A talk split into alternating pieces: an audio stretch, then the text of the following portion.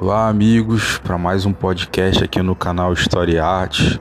Quem fala com vocês é o professor Marcos Paulo, professor de História Geral, com especialização em História do Brasil, atualmente em processo de conclusão do meu MBA em História da Arte.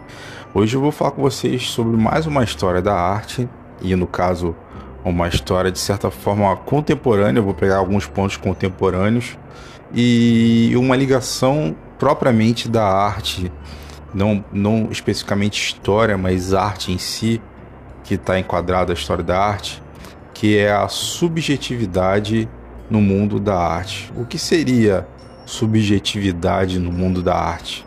É literalmente como você enxerga a arte do seu ponto de vista, daquilo que você pode enxergar. Uma vez que você veja, vamos dizer, um quadro, uma pintura, uma escultura, ou um, algum outro tipo de arte, você pode vê-lo como algo belo ou algo feio, como algo triste ou algo alegre.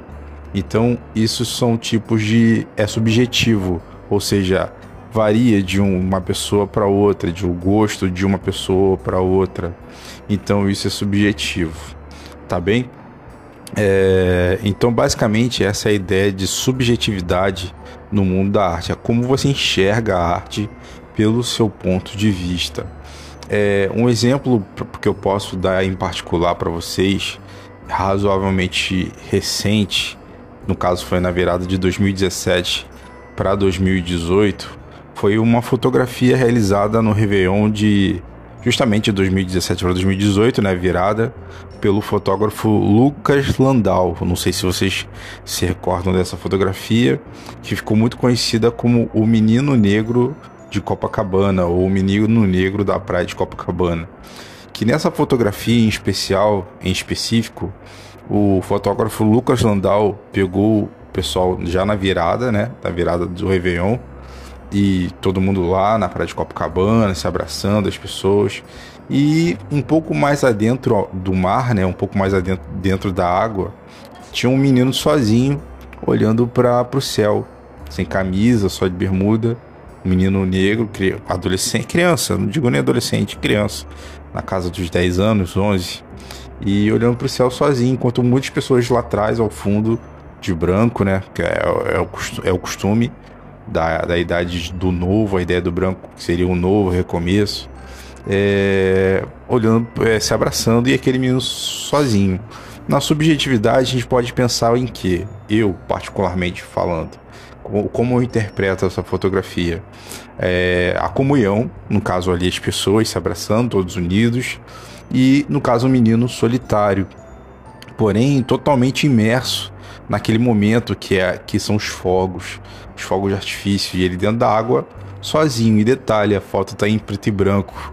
A fotografia do Lucas Landau foi feita em preto e branco propositalmente, creio eu.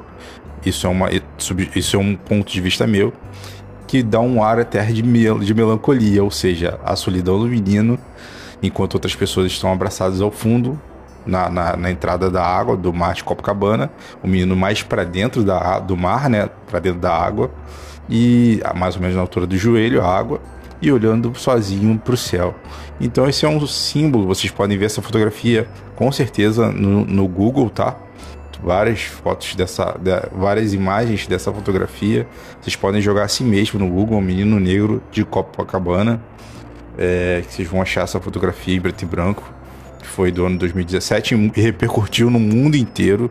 Essa fotografia ficou famosa no mundo inteiro no, no início do ano 2018 e é um tipo de subjetividade, assim, ou seja, eu interpretei dessa forma, vocês podem interpretar de outra forma. Uma outra subjetividade que eu posso dar como exemplo foi uma imagem que eu vi alguns anos atrás no Museu de Artes Contemporâneas aqui de Niterói, da cidade de Niterói, o MAC, né? De Oscar Niemeyer, o famoso disco voador é, de Oscar Niemeyer, em cidade de Niterói, Rio de Janeiro, que foi uma mulher nua. Isso, no caso, foi uma arte que a gente chama de arte de instalação, né?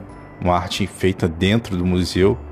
E era literalmente um telão, pense numa TV é, na posição vertical. Era um telão onde tinha uma mulher nesse telão, totalmente nua, e ela chorava e batia na tela, assim, batia na tela como se quisesse sair.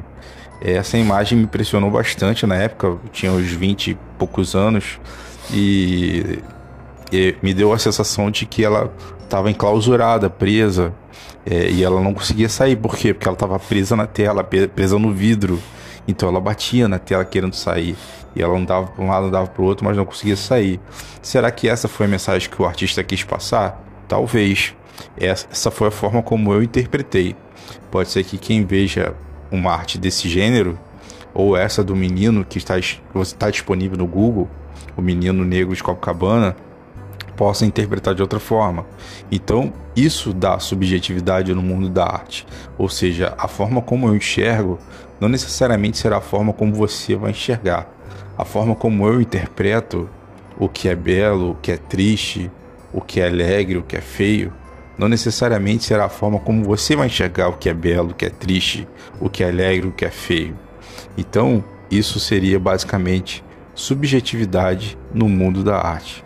Tá bem, gente? Então, assim, esse é só mais um podcast, né? Um podcast breve para falar um pouquinho sobre isso, sobre é, como funciona a arte na, até no fator crítico, posso dizer isso, na crítica da arte.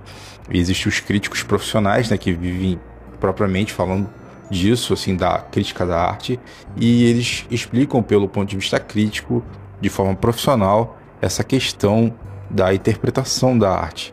E aqui eu trago para vocês é, a ideia, de forma bem sucinta, né, de boa forma bem simplificada, essa ideia de como interpretar, ou seja, o equivalente ao subjetivo, ao como eu enxergo, que pode ser diferente de como você enxerga aquela mesma arte que eu posso estar vendo e você possa também estar vendo, mas possa interpretar de forma diferente de mim. Tá bem, gente? Então esse é o podcast de hoje falando sobre subjetividade da arte aqui no canal História e Arte. Espero que vocês tenham gostado. Em breve novos podcasts para vocês aqui no nosso canal.